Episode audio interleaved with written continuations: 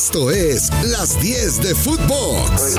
Los mejores 10 sucesos del mundo del fútbol, contados por Fernando Schwartz. Las 10 de Footbox. Un podcast con Fernando Schwartz. 1.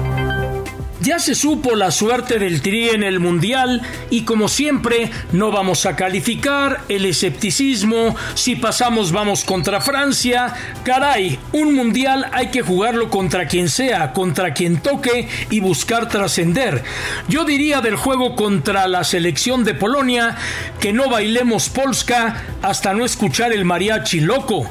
Del juego contra Argentina no hagamos tango hasta que se escuche el son de la negra. Y del juego con Arabia Saudita pues no nos fijemos en la danza del belly dance y mejor entonemos el cielito lindo. Yo creo que para competir hay que pasar como sea y contra quien sea. A Argentina se le ha competido y por distracciones de último minuto o por un golazo como el de Maxi Rodríguez se termina por perder. Contra Polonia, en aquel Mundial de Argentina, la selección venía desvencijada después de ser goleada por Alemania y perder con Túnez y contra Arabia Saudita es el primer enfrentamiento en un mundial. Caray, la historia ahí queda. La estadística es para romperse. Siempre hay una primera vez. Pensar en que después vendría Francia o Dinamarca es totalmente inútil. ¿Por qué? Porque el mundial se juega paso a paso, partido a partido, y eso es lo más importante en el momento, en vez de estar especulando y diciendo negativos. 2. México se crece en los mundiales cuando le toca contra potencias. Hay que recordar la victoria contra Alemania en el último mundial.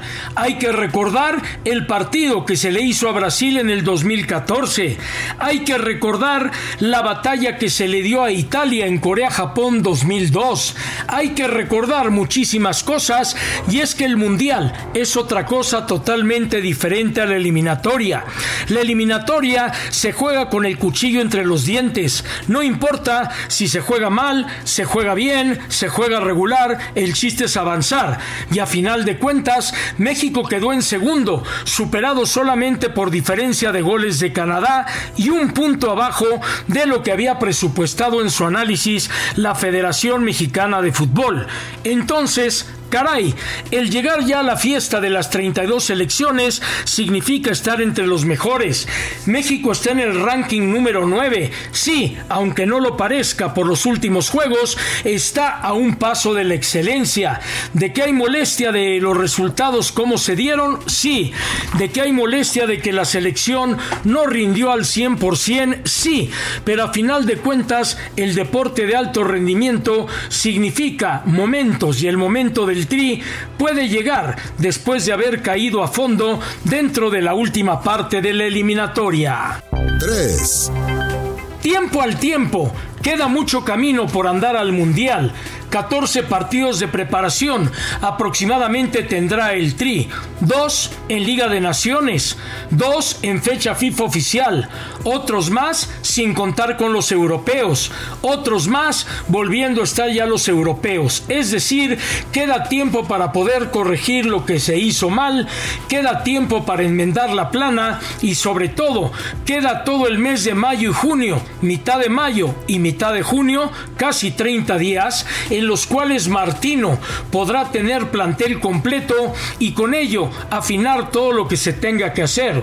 Roma no se hizo en un día y un equipo de fútbol tiene altas, tiene bajas. Por ejemplo, usted compare, la Argentina de Scaloni venía muy mal y Argentina repuntó y a final de cuentas tuvo una brillante eliminatoria. México había tenido un gran arranque con Martino y después vino el bajón. ¿Por qué? Porque al igual que la vida, el deporte de alto rendimiento es de curvas, a veces altas, a veces bajas, y hay que comprender y hay que saber lidiar con ello, porque no siempre se va a poder estar dentro de una misma línea que no tenga altas y bajas, porque entonces estaríamos hablando de un equipo perfecto que no existe en todo el mundo. 4. ¿Qué pasó con el América? Que se fue Solari y comenzó medio a funcionar. Y digo medio, porque su fútbol todavía no es espectacular pero indiscutiblemente que el América se ve más sólido. Ochoa, como en la selección, ha bajado la cortina ya en tres partidos y bueno, a final de cuentas Diego Valdés, chileno por el cual se pagó una millonada, ha comenzado a dar resultados en el terreno de juego. ¿Qué se pregunta uno? ¿Era que no le entendían a Solari? ¿Era que había mal ambiente por el distanciamiento con Solari? ¿Es que Fernando Ortiz sea un director técnico más apegado a la plantilla, que hable más con el jugador, que tenga más comunicación y que el grupo haya cerrado filas con él, esto puede ser. Un gol de último minuto vale igual que un gol anotado en el transcurso del partido y al fin y al cabo el equipo del América se ha levantado con una valiosa victoria en Aguascalientes, derrotando al Necaxa por marcador de un gol por cero y la repesca está asomando en Cuapa cuando todo se daba por perdido. Obvio, no es la forma de llegar, pero si el América llega, cuidadito, porque el América tiene con qué ser candidato a pelear por lo más alto en este torneo y olvidarlo todo. 5. Pumas, Pumas de Lilini, continúa dando resultados a pesar del plantel limitado que tiene. Aprovechó un solo error de Carlos Felipe Rodríguez y Pumas vence a Ciudad Juárez teniendo ánimo para lo que se viene ahora en la Liga de Campeones de CONCACAF frente a Cruz Azul. Pero lo más importante de todo esto es que Lilini continúa sacando la sangre joven universitaria de la cantera y con Carreón ya van ya van debuts y debuts y debuts, sumando un total de 14 a Andrés Lilini desde que asumió como director técnico de Primera División. Yo aplaudo a Lilini. Hay que recordar que llegó de interino cuando se fue Mitchell. Ha capoteado tempestades. El plantel lo quiere y Lilini se comporta como un técnico de fuerzas básicas formador en primera división y esta ha sido la fórmula para poderse ganar al plantel y con ello continuar al frente del el conjunto universitario. Realmente lo que viene haciendo Lilini es de aplaudirse más allá a donde pueda llegar el equipo de Pumas de la universidad, porque tener plantel limitado y querer aspirar a ambas competencias es algo realmente valiente y habla de la personalidad de Lilini y de los Pumas universitarios. 6. Cruz Azul no juega bien contra el Atlas, pero corrige a tiempo. Aparece Antuna, que anda en gran plan. El remate del Bebote y Santi Jiménez le da la victoria a Cruz Azul. Tres valiosos puntos contra el campeón Atlas por marcador de un gol por cero. Cruz Azul sabe sufrir los partidos. Cruz Azul ha sabido restablecer el camino, no olvidando que había sumado derrotas consecutivas como local, que es lo que debe ser su fortín. Juan Reynoso maneja bien al plantel y Santiago Jiménez continúa con la cabeza metida en demostrarse en el fútbol mexicano, en ocupar un lugar en la lista definitiva para el Mundial y después brincar a Europa, donde se sabe ya que el español de Barcelona tiene interés en el atacante mexicano. Bien por Santiago Jiménez, bien por Cruz Azul y no cabe duda que el Atlas, a pesar de que no le ha dado la campeonitis, sigue jugando simplemente al estiramiento de la cuerda ¿Por qué?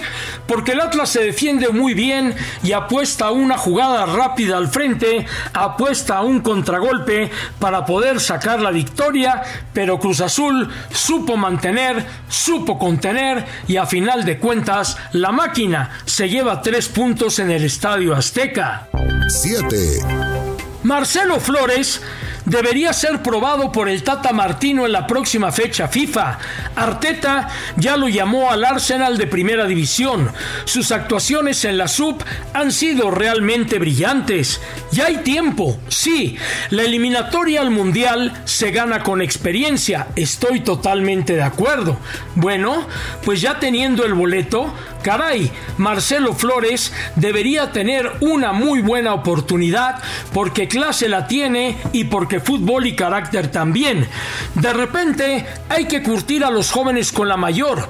Yo no le digo que sea titular en el Mundial, pero puede ser un recambio muy importante por el hambre que tiene y sobre todo por la calidad futbolística que ha demostrado y estar ya en la Liga Premier, donde ha llevado todo un proceso, es de aplaudirse para Marcelo Flores, así que vamos a esperar un Tata Martino que prácticamente ya tiene definido a su grupo, pero ya sabemos que de repente puede volar el pájaro y aprovecharse alguna sorpresa por ahí, y por lo pronto Marcelo, que continúa creciendo en la selección de Luisito Pérez en la sub, ahora también pudiera dar el brinco a la mayor después de que Arteta ya lo ha convocado al primer equipo del Arsenal dentro de la Liga Premier. 8. Turco Mohamed tal parece que tiene un pacto con el diablo. Sí, increíble. El turco tarda en agarrar equipo, el turco llega al Atlético de Mineiro y nada más, nada más, ya ganó dos títulos el turco Mohamed ha ganado el torneo de la Supercopa, ha ganado el torneo de campeón de campeones. Brillante lo del turco porque triunfar en el fútbol brasileño no lo es fácil. Manejar un vestidor brasileño tampoco lo es. El renacimiento de Hulk con este equipo le ha dado bastante al Atlético de Mineiro y qué mejor festejo del turco que el día que se está coronando. Bueno, pues también es su cumpleaños número 54 y lo festeja a todo lo que da ahí en el vestidor. Turco Mohamed siempre ha sido una apuesta interesante. Uno no puede entender por qué no le fue nada bien en el fútbol español con el Celta de Vigo, pero uno entiende también que el fútbol es caprichoso, que el fútbol es manifestarse en el momento importante y que muchas veces el técnico, además de depender del jugador, depende un poco de la suerte y vaya que el turco es cabalístico, sepa usted a saber qué vudú fue el que ha hecho en el fútbol brasileño. 9 Javier Chicharito Hernández sigue anote y anote en la Major League Soccer. Un doblete donde el LA Galaxy doblega de visita al Portland tres goles por uno, con goles al estilo Chicharo, uno barriéndose dentro del área chica y otro en un buen remate. Y bueno, todos dicen, ¿y por qué Chicharo la selección no? Es claro que no lo van a llamar. Es claro que no formó parte del proceso final. Es claro que está más que borrado. ¿Por qué? Solamente ellos lo sabrán. Se pueden especular muchas cosas. John de Luisa asegura por ahora que no está. Al que le corresponde declararlo públicamente es a Gerardo el Tata Martino, el director técnico nacional. Sí, uno quisiera verlo, pero también hay que ser certeros.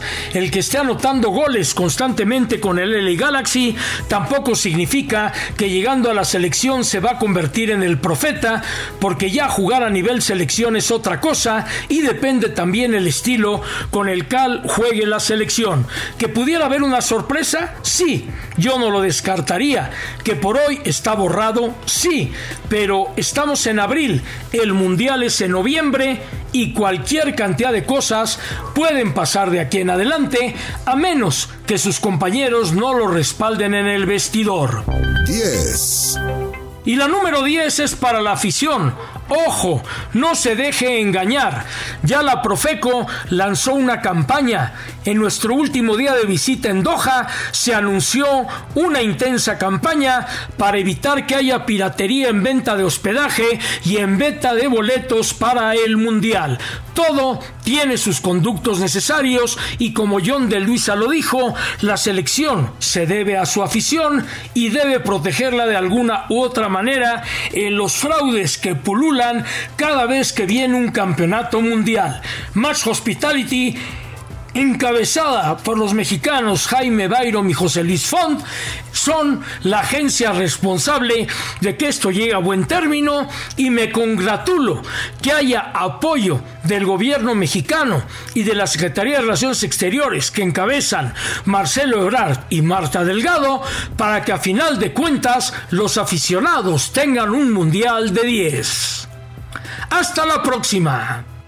Esto fue Las 10 de Footbox, un podcast con Fernando Schwartz.